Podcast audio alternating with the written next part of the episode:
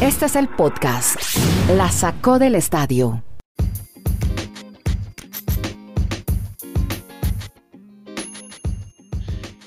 Sí, aquí estamos de vuelta en el podcast La Sacó del Estadio, el episodio 173 para el 6 de marzo, viernes 6 de marzo de 2020. Estamos con Dani Marulanda en el Retiro Colombia, Kenneth Garay en Bristol, Estados Unidos y Andrés Nieto desde Providencia, Chile. Muchas historias previo al fin de semana lleno de deportes. Y yo creo, colegas, que vale la pena hablar del regreso de las joyas de la NBA. Stephen Curry, cuatro meses ausente. Este hombre eh, que volvió nuevamente a la NBA con los Golden State Warriors. Y yo no sé si, si les alcance con Curry ya al final de la temporada. Mucha gente preguntaba y les planteé una vez la inquietud a Dani y a Kenneth. Kenneth, que me responda primero si era necesario que empezara a jugar desde ya Stephen Curry. Hola, Kenneth, ¿cómo le va? Un abrazo, Andrés. Feliz fin de semana desde ya para todos en la sacó del estadio. Tal vez necesario, no desde el punto de vista competitivo, porque los Warriors no van para ningún lado. Pero mm, cuando se le pregunta a la gente de los Warriors, es bueno que empiece a sentir otra vez la mano izquierda, porque evidentemente que después de la fractura, después de lo que le pasó, eh, va a tomar tiempo para que entre en ritmo de competencia con esa mano. Eh, y, las defensas rivales lo van a buscar por ahí porque saben que por ahora sigue siendo un punto débil, más allá de que esté recuperado.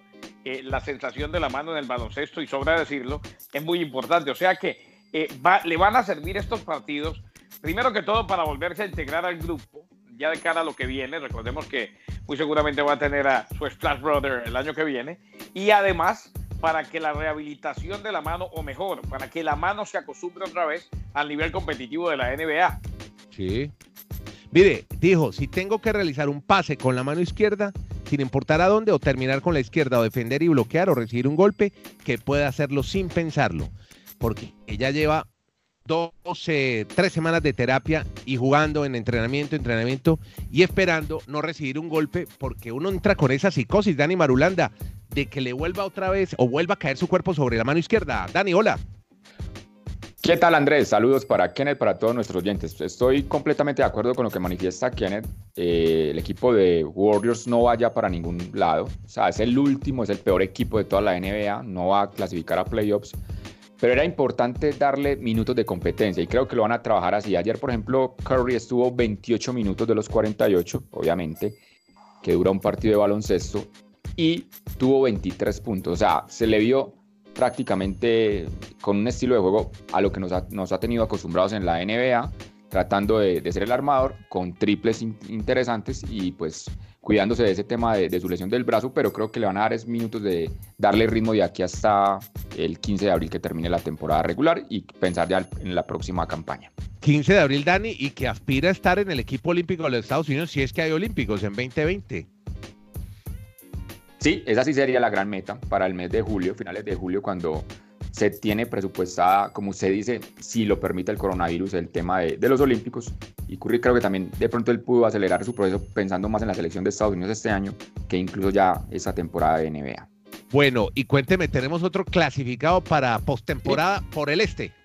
Precisamente en ese juego de anoche, los Raptors, si ganaban el compromiso, a la postre lo hicieron, son oficialmente el segundo clasificado a la postemporada, los playoffs. Primero los Bucks de Milwaukee, ahora el número dos, los Toronto Raptors. Y esta noche, que hay juegos muy interesantes, Kenneth, que también nos va a reseñar, por ejemplo, puede clasificar los Lakers si le ganan al equipo de Milwaukee, ser el primer clasificado del oeste, y también tienen opción de clasificar los Celtics de Boston si ganan su compromiso frente al Jazz de Utah. Es, decir, ya estamos en, la temporada donde empiezan a clasificarse los equipos a, playoffs, Kennedy Andrés.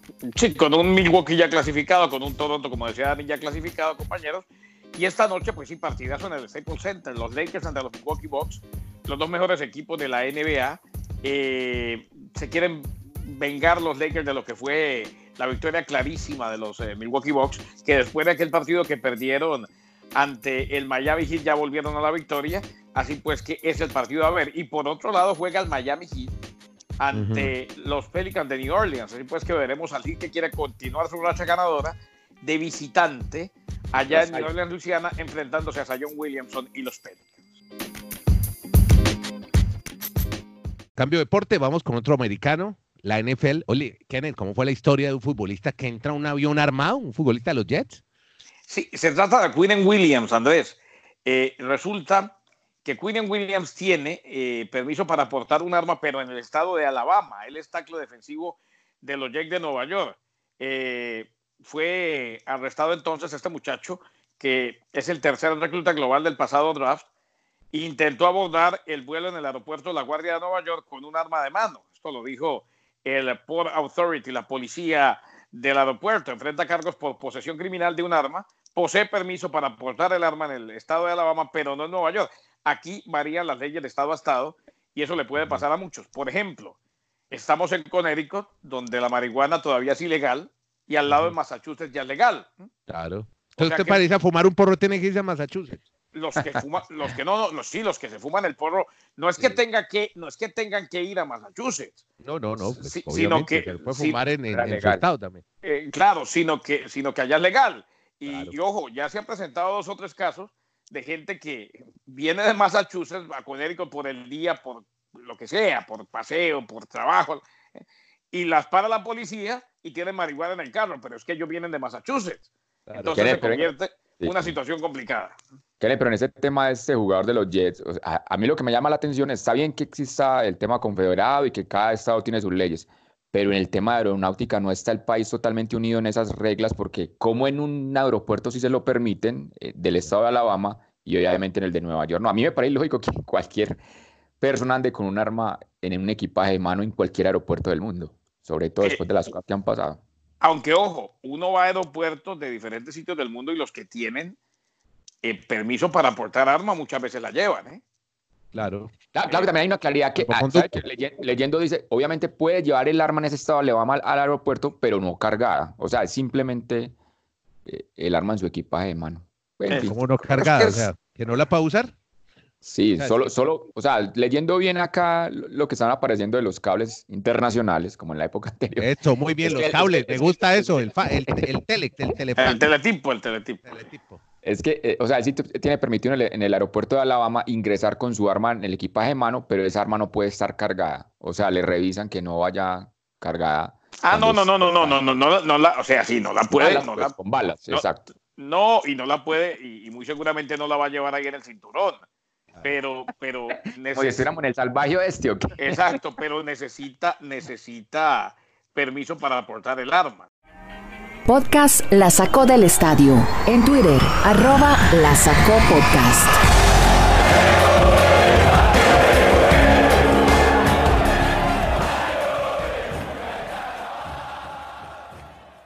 Les tengo una rapidita de, A ver, rápida. A usted que le gusta todo rapidito, hágale. A mí me dicen Garay el breve. A mí me dicen Garay el breve. Eh, del coronavirus. Un empleado del centro de Linfield al estadio de los eh, Seahawks de Seattle y donde juega también el equipo de la XFL, dio positivo por coronavirus. Resulta que eh, eh, antes de dar positivo estuvo trabajando en el estadio en un partido de la XFL de la otra liga de fútbol americano. Recordemos que ahí también juegan los Sounders de Seattle, equipo de la Major League Soccer, uno de los de mejor afición del país. Así pues que se pueden llegar a tomar medidas en las próximas horas. Kenneth, pero venga, ese tema del coronavirus en Estados Unidos también sabe que me llama la atención. Todos hemos tenido la oportunidad de estar en el estadio de, Miami Heat, en la American Airlines Arena, si todavía se llama así. Uno, Cruza unos, uno cruza unos metros y aparece ese, esa, ese mega concierto, o le vamos a decir el nombre correcto, Andrés, del Ultra Festival de Miami. Ah, el Ultra, que fue cancelado. sí, hoy se va a hacer una rueda de prensa donde se va a cancelar ese festival de, de este año. Y yo pregunto, pero si a unos metros está el, Coliseo del Miami Heat, ¿por qué ahí sí no hay problema? Y también se reúne gente de diferentes países del mundo a ver el Miami Heat y están en un lugar cerrado y todas las situaciones. Diferentes organizadores, ya la NBA tomará medidas después, creo yo, no sé. Yo, creo, que, yo creo que va por ahí también. Yo creo que va. Eh, primero que todo, como es una situación de emergencia, Dani, sí, eh, eh, sí la gente trata de seguir ciertos patrones, pero como dice Andrés, son empresas privadas, ¿no? Entonces, Cada uno toma las decisiones que, más le convengan. Exacto, lo que, lo, que, lo que dan en realidad no son órdenes, lo que dan son recomendaciones. Usted me recomienda que me lave las manos. Ahora, si yo no me las lavo, es problema mío y, sabe que aquí en Colombia, eso que la semana pasada aparecía en redes sociales como una especie de chiste en el tema de Fernando Gaviria, pues lo dice el embajador de Colombia en Emiratos que realmente está contagiado de coronavirus, Fernando Gaviria. No, no, no, pero Dani, lo acabo de oír, eh, lo acabo de oír en radio. Él no tiene ni idea tampoco. El embajador no tiene ni idea, él no sabe qué pasa. sea, él vive en la misma ciudad, pero no tiene, no tiene idea qué pasa dentro de la, donde están estos muchachos en cuarentena, los del equipo de Emirates. Ayer todos los, los, medios importantes acá en Colombia dieron esa información y le han preguntado al padre de Fernando Gaviria y ha manifestado que lo que se han comunicado es que tiene una, una gripe leve, pero no se atreven a decir que sea un tema de coronavirus. Eso se lo dijo a Juliana Gaviria también, Juliana la hermana, que es ciclista. dijo, no, hemos hablado con él y él dice que está bien, que no tiene nada. Bueno, todavía sigue la duda. Pero a propósito, están, en cuarentena. ayer, ayer entrevistaron aquí en CNN para Estados Unidos en la señal nacional. Digo la señal nacional porque tengo entendido que hay una señal internacional, la cual yo nunca veo, obviamente. Y hay muchas. Eh, eh, exacto, ya hay, para diferentes sitios pero aquí entrevistaron a un, a un señor mm, que dio positivo un caso de coronavirus aquí en los Estados Unidos, que ya se acabó la cuarentena, eh, y él decía, hombre, el coronavirus se siente inclusive con, con menos intensidad que la gripa. Eh, a mí lo que pasó es que él venía en un crucero, entonces le hicieron el test y él quedó en cuarentena, pero lo que sintió fue muy leve, muy, muy leve. O sea, de pronto, de pronto, y lo digo pensando en lo que ustedes dicen, de Fernando Gaviria. Es que no, eh, depende de a quién le dé, pero si es una persona sana, en este caso un deportista de alta competencia, por, ahí, el sistema, por ahí no lo siente demasiado, lo siente simplemente como una moqueadera. Sí. Eso depende del sistema inmunológico. Gaviria es un tipo, un deportista que se alimenta bien y, creo que es un tipo que puede resistir una enfermedad esta, que generalmente los que están muriendo son personas ya mayores, grandes. En Madrid acaba de morir un señor en una casa de adultos.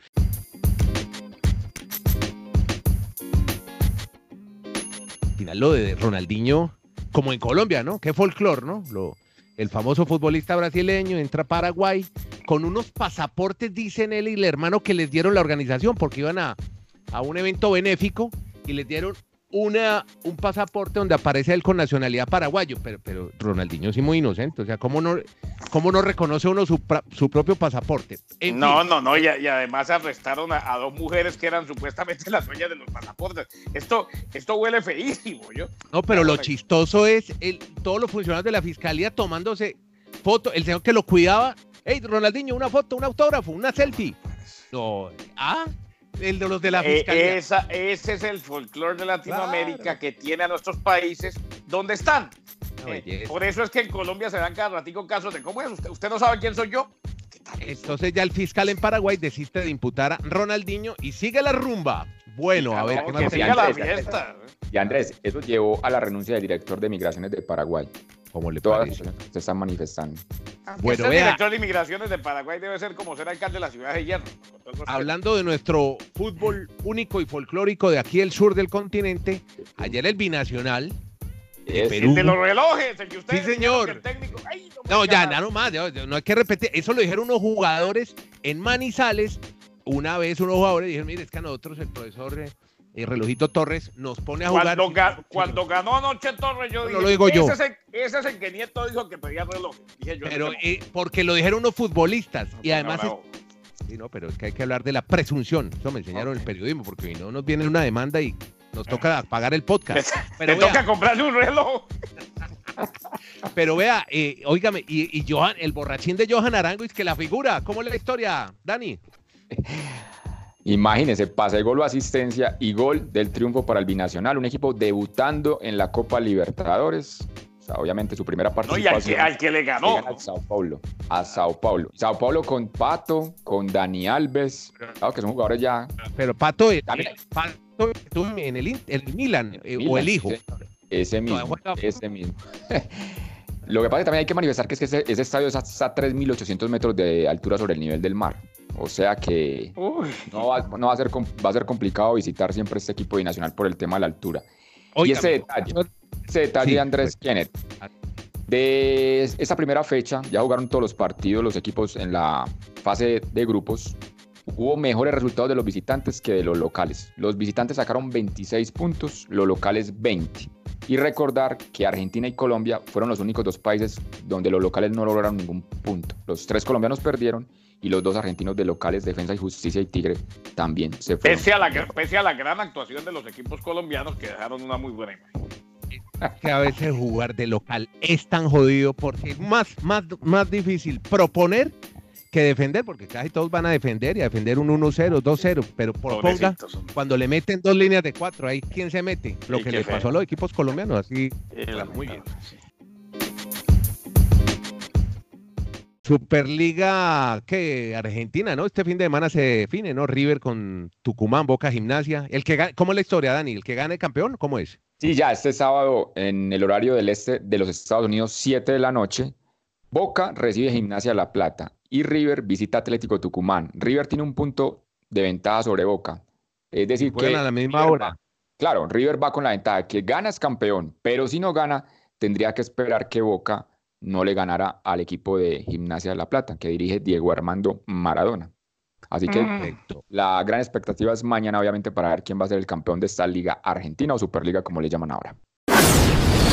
Este es el podcast. La sacó del estadio. ¿Ustedes se acuerdan? Una vez en el Mundial de Brasil, jugaban Holanda y Costa Rica, el profesor Pinto dirigiendo Costa Rica, Sí. y Holanda y Costa Rica tienen que ir a definir por penaltis.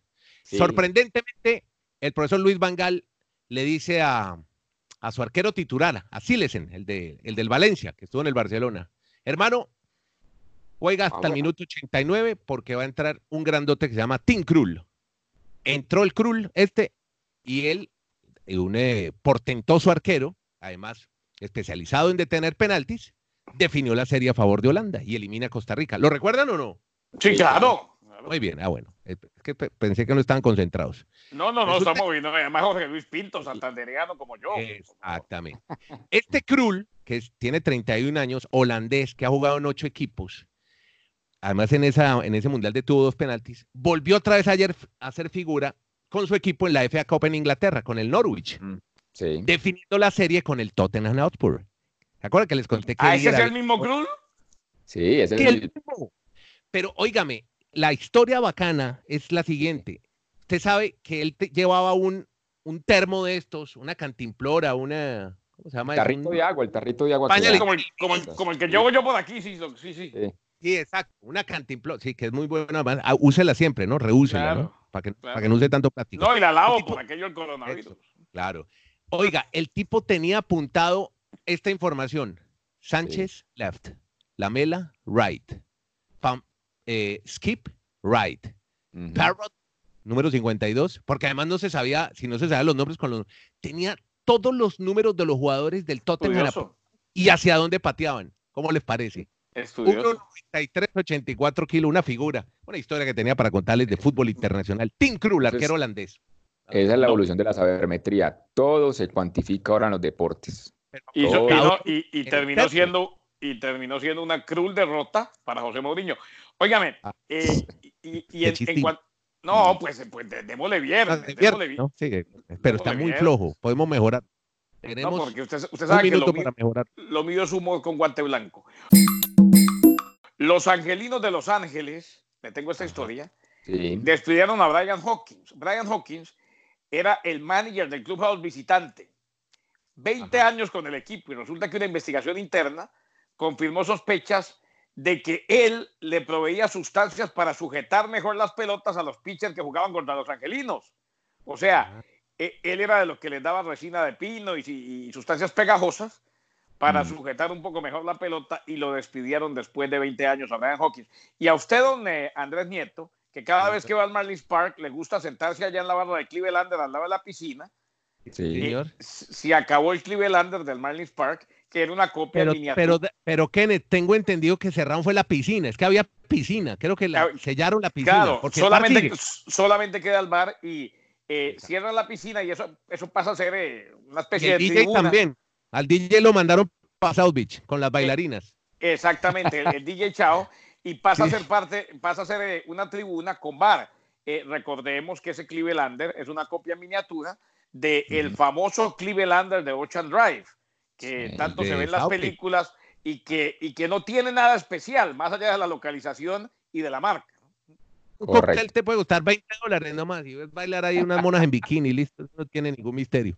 Eh, Sí. Como Derek Jeter es el dueño del equipo, había a la entrada del estadio unos flamingos horrorosos. Ah, no, eso sí lo quitó, ya eso sí terrible. Sí, porque esa- eran muy lobos. esa, esa escultura, esa escultura definitivamente fatal, fatal. Gracias a Dios la quitaron, terrible. Sí, sí. más, más feo que, el, que la mascota de los de, de los Phillies de Filadelfia. Más feo, que, ver a la, más, feo que ver a la abuelita muriendo de hambre.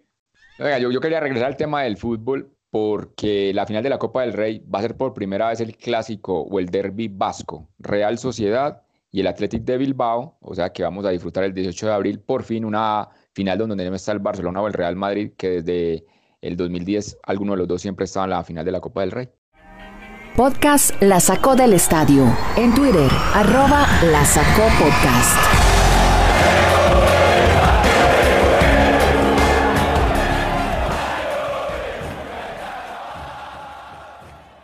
Bueno, cerremos con Copa Davis antes de que ya viene por ahí Jenny, ya viene en camino, porque Copa Davis, Colombia juega con Argentina, el local en la altura de Bogotá, con pelotas diferentes, el servicio va a influir mucho. Eh, y Chile, aquí en Chile, no están ni Garín, o sea, ni aquí ni Jarry, ni Garín, ni Kenneth, sino que van eh, Nicolás Mazú, que además es eh, capitán del equipo, va a lanzar a Tomás Barrios y a Tabilo a jugar contra los suecos, a los que Colombia les ganó en Bogotá. ¿Y cómo están las cosas con Colombia en Bogotá ante Argentina? Pues usted lo dice, que la altura, que las bolas, que lo que no sé qué, de aquí para allá, pero siempre Colombia no ha podido realmente en territorio colombiano y sobre todo frente a Argentina. Argentina viene con Leonardo Mayer, con Juan Ignacio Londero. Yo no sé si él tendrá algo que ver con ese con, mítico goleador del con, Hugo, con Hugo Horacio, el goleador del Cúcuta. No, no, creo, no. Alguna vez le preguntaron y, y al principio decían Londero. Tipo, le fue muy bien ahora en Roland Garros. Es uno de los 50 mejores del mundo. Así que Argentina tiene dónde escoger, Colombia no, no mucho, porque tiene... Colombia está con, está con, Daniel Galán y Santiago Giraldo, y pues obviamente lo fuerte de Colombia son los dobles con Farah y Cabal. Hoy y mañana entonces Copa Davis acá en la capital del, del país.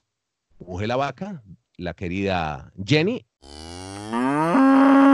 Y se va Garay se despacha con 10 segundos del Bucaramanga. Que no vaya a decir que le van a ganar al Junior, que ya lo he dicho toda la semana. Con un John Pérez recuperado, el Atlético Bucaramanga de la mano del técnico Sanguinetti está listo para recibir al Junior de Barranquilla que perdió ante el Flamengo, pero cumplió con una excelente actuación en Copa Libertadores. Bueno, lo, acordaremos, nos acordaremos de usted cuando el Junior haga el primer gol. Muchas gracias, eh, Kenneth Garay. y, yo también de, y yo también de usted y de, y de, todos ustedes, de toda esa familia maravillosa. De todas, ¿no? Incluida la abuelita. Gracias. Un abrazo, a, a hombre. Bueno, Dani Marulanda, que está en el Retiro Colombia, con Kenneth Garay en Bristol, Estados Unidos. Andrés Nieto es un Geo Podcast, lo hacemos todos los días en vivo lo importante es que usted le cuente a los amigos, a las amigas, a los novios, a todos, los tíos, a las tías, a la abuelita, que hay un podcast. Ahí lo encuentra en cualquier plataforma de podcast digital, en Spreaker, en uh, Spotify, en Apple Podcast. Ahí estamos, la sacó el estadio. Ahí nos oye usted todos los días 20 minutos contando historias alrededor del deporte. Buen fin de semana para todos.